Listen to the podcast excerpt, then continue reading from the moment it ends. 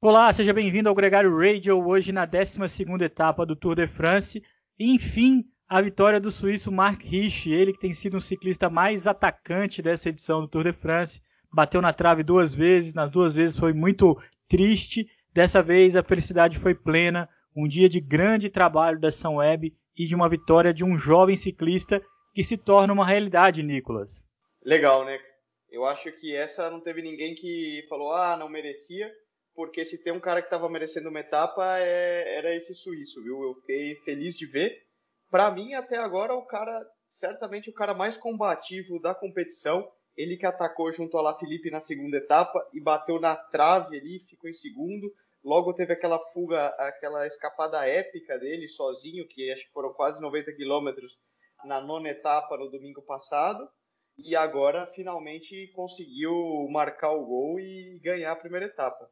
Não só a vitória, mas a forma, né? A forma atacante, a forma sempre valente que ele demonstrou. Dessa vez, num trabalho muito efetivo da São Web, que se entregou. A gente tem falado tanto do Dumoulin, é, que foi para Jumbo Visma e assumiu um trabalho de gregário, um trabalho pro-equipe, e o Chess Benot também, né, na São Web. Hoje ele teve um papel muito ativo na confirmação do ataque, né? A São Web atacou com três ciclistas na fuga, na segunda fuga da prova, né? Exatamente, legal de ver. Isso só para reiterar aquela questão de que o ciclismo é o esporte individual mais coletivo que existe. O, o exemplo do trabalho feito pela equipe Sunweb hoje eh, exemplifica isso perfeitamente. Eles conseguiram entrar com três atletas no contra-ataque e, e, certamente foram esses três atletas que ajudaram a servir de plataforma para a vitória do Mark Hirsch. Muito provavelmente, ele inegavelmente era o cara mais forte, porém, você ter a dois companheiros de equipe somente neutralizando os outros ataques que vinham por trás, fazem com que a fuga que vem atrás, os perseguidores, sempre duvidem e nunca rodem é, ao 100%. Enquanto o cara que está ali na frente escapado, ele pode dar o máximo e pouco a pouco ele vai mantendo ou abrindo mais a diferença. Obviamente ele tem que ter o, o gás, tem que ter o as motor, pernas né? para arrematar. Mas ficou muito claro a importância do trabalho em equipe.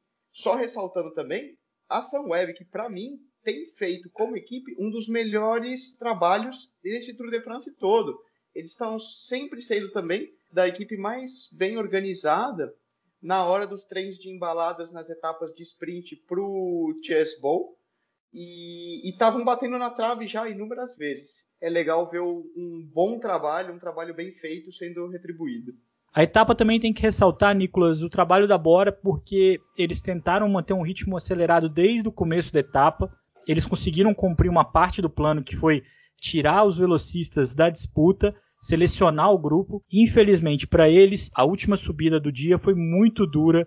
O Peter Sagan conseguiu subir com o pelotão, mas não conseguiu brigar pela vitória.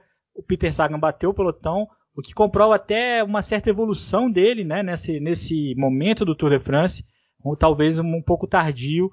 Mas é importante ressaltar, Leandro, eu acho que a etapa de hoje foi uma verdadeira aula de ciclismo para quem não acompanha, aula de estratégia a gente viu N coisas acontecendo ao mesmo tempo, como você citou, o bom trabalho da Sunweb entrando com três atletas na fuga, o trabalho da Jumbo Visma controlando a classificação geral para o Primus Roglic e o trabalho de outras equipes, como o caso da Bora, tentando colocar sob pressão os sprinters puros com o objetivo de marcar mais pontos.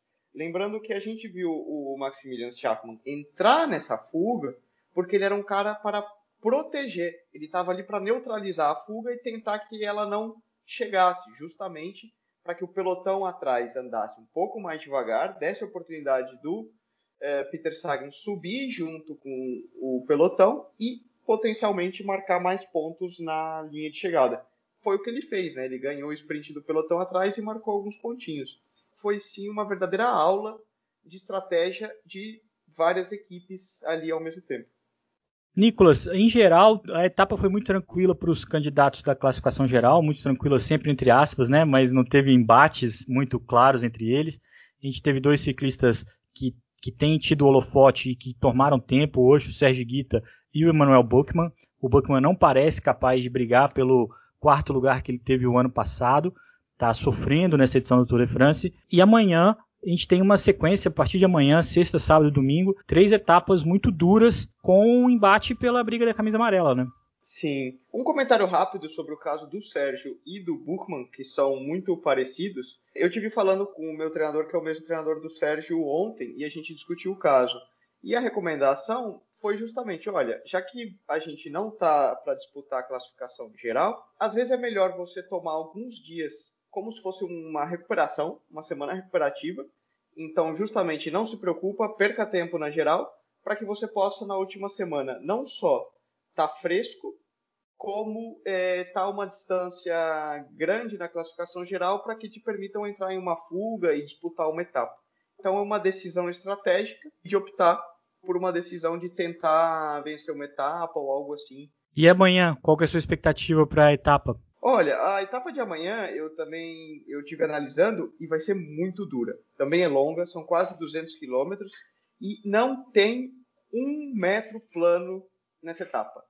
É, vai ser muito dura. Eu espero que vai ser outro dia para fuga, porém, na classificação geral, eu acho que a gente vai ver alguns gaps, porque vai ser um dia longo, duro, intenso, e a subida final, os últimos dois quilômetros, são muito inclinados, são uma verdadeira parede. É uma boa subida para um cara como o Mikel Landa, ele costuma gostar desse tipo de subida bem inclinada. E outro cara que eu gostaria de destacar também é o Romain Bardet, o francês da equipe AG2R, porque ele é dessa região, a região de Clermont-Ferrand, que é no, no Massif Central.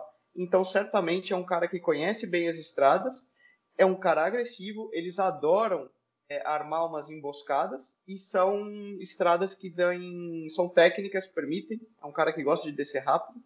Então não me surpreenderia de ver um, alguma coisa ali por parte dos franceses também.